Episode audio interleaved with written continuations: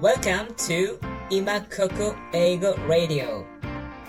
こんにちは。今ここ英語事務局のしんです。この番組は日本語なのに聞くと英語が話せるようになる。そんな英語学習のヒントをお届けしている番組です。最後までお付き合いいただけたら嬉しいです。Alright, let's get started!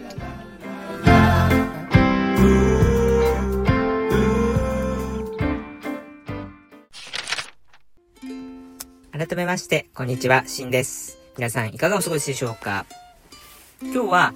あなたが4月から NHK ラジオで英語を学ぶべき10の理由ということで紹介していきたいと思います。毎年4月から NHK のラジオの語学番組、新年度が始まるわけですけれども、私もですね、通算30年近く、まあ、英語なんですけれども、主にあの番組のリスナーで今も聞いてます。ですので、まあ、英語どこで習ったのとか聞かれると、まあ、誇ら、誇らしげにですね、ラジオで習ったというふうに 答えてきてたんですけれども、あの、まあ、英語が大好きだけれども、お金をかけずにですね、学びたいという方にとっては、本当に最高の教材だというふうに思ってます。ので、ちょっとその理由をですね、ご紹介したいと思います。まず理由1、えコスパ最強ということですね。なんといってもコスパと。これもしラジオを持っていなければ、あ、ごめんなさい、持ってさえすれば、え追加コストゼロで、え聞けるんですよね。もっと言えば、ラジオを持ってない人いるけど、ネット環境がない人ってなかなかいないと思うんですけれども、スマホさえあれば、まあもちろんパソコンでもですけれども、今オンラインで無料で聞くことができるんですよね。で、加えて、まあ、テキストも買えば、一層ですね、学び深まるわけですけれども、テキスト買うと言っても、英語の講座で言えば月、税込みで550円とか、あるいは580円とかですね、非常にリーズナブルです。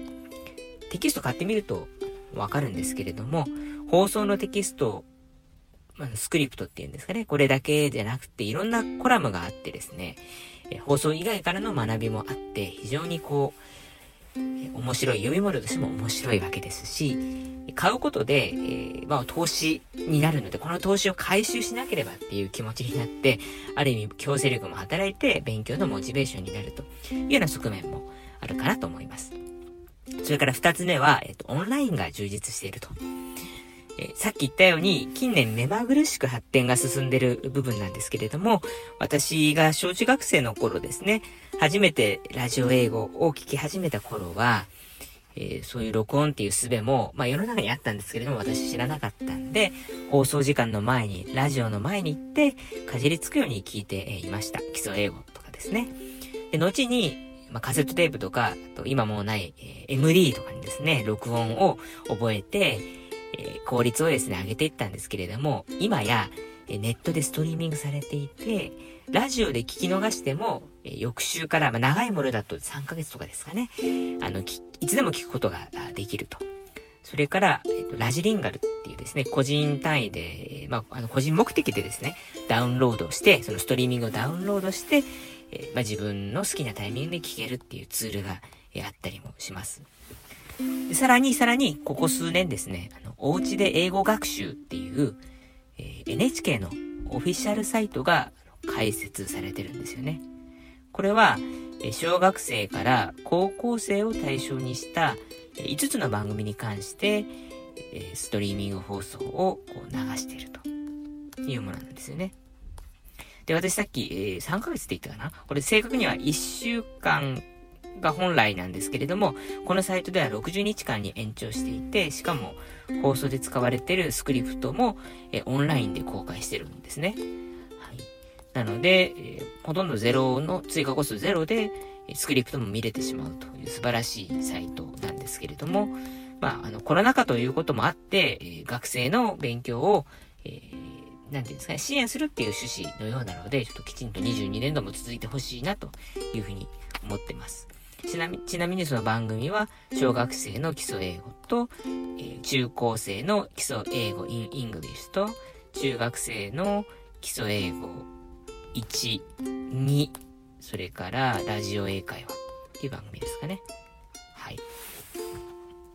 で、続いて、丸3は、継続できるということですね。で、英語の学習本とか CD の教材って、それこそ無数に、えー、あって、どんどん新しいの出てくるわけですけれども、この手のものは、買ったら、買った瞬間に、なんていうか時間がそこで止まってしまうんですよね。で一方、ラジオ講座は、ラジオなりインターネットなりで、時間とともにこう学習が進んでいくので、そのペースに合わせて勉強していこうと、ついていかなきゃという気持ちになるんじゃないでしょうか。まあ、いわば、あの、英語学習の伴走者っていうんですかね。はい。ですので、自然と継続のしやすさにつながってるのではないかなと思います。それから、丸4、常に最新の英語が反映されてる。長年、ラジオで英語講座を聞いていると、毎年毎年、よくこれだけの労力をかけて新作を作り続けるなっていうふうに感心するんですけれども、一方で、もっと再放送をね、して、え、使い回してもいいのにというふうに思うことがあります。まあ、過去の放送は、あの、アプリのサービスとかで、えー、やってたりするんですけれども、あくまでもそのラジオで、えー、放送するときはこう新作を作り続けてると。考えてみると、英語は他の言葉と同じで生き物ですので、常に新しい表現が生まれたり消えたりしてってるわけですし、そのトピック、タイムリーな話題も移り変わっていくわけですよね。でもっと言えば、教え方もどんどん進化していく、え、わけですし、えー、まあその、そこにキャッチアップしていくためには最高の教材っていうのはやっぱ最新の教材である必要があると。はい。まあこういうことからも、まあ、毎年毎年こう、基本的に新しい教材を作ってってくださってるというのは、とってもいいメリット、大きいメリットなのかなと思います。それから5つ目は、まあ、講師が最高ということで、NHK がですね、これだけ気合を入れて制作している番組群なので、講師のレベルはもっとピカイチでですね、え、英語力はもちろん説明の仕方っていうんですかね、これは極めて上手、お上手と。まあ、練りに練られた説明。これは、その講師の方の素晴らしさもそうですし、こう歴史が、えー、あるんでしょうね。その制作チームというか、NHK のクルーがそういう形でノウハウを積み上げてきてるというところにもあるんだろうなと想像しています。まあ、講師の当たり外れってどうしてもこう付き物なので、例えば英会話スクールだとか、まあそういうところの勉強法とはこう一線を画していると。まあ、当然、ラジオなので、えー、 face to face だとか1対1とかね、1対少人数でもない1対多という形のメディアになるんですけれども、それでもやっぱり教え方が素晴らしければ、えー、飲み込みも早いし、理解も早いということは言えるんじゃないかなと思います。はい。え本日はあの10と言いつつですね、時間もかかってしまいそうなので、まず1から5までを紹介いたしました。最後までお聴きいただいてありがとうございます。皆さんもよろしければ NHK のラジオ講座4月から新年度が始まりますので、ぜひ聞いてみていただければと思います。今ですね、あの本屋さんに行くと、きっとその NHK のテキストのコーナーで、たくさんの語学講座のテキストが平積みでですね、売られていて、まあ、ちょっとしたね、あの、おまけとか買ったらもらえたりするんですけれども、そういった、あまあ、なんていうか、売り出しのシーズンですので、えまあ、4月で新しいこと始めようかな、英語をもっとできるようになりたいなっていう気持ちのある方は、ぜひ、ね、手に取ってみてみるといいんじゃないかなと思います。さて、もし気に入ってくれたらリスナー登録いただけると励みになります。それから感想メッセージもいただけると嬉しいです。で、今ここ英語の活動については、今ここ英語 .com や、えー、私の、私自身の Twitter や、えー、ノートとかもやってますので、よ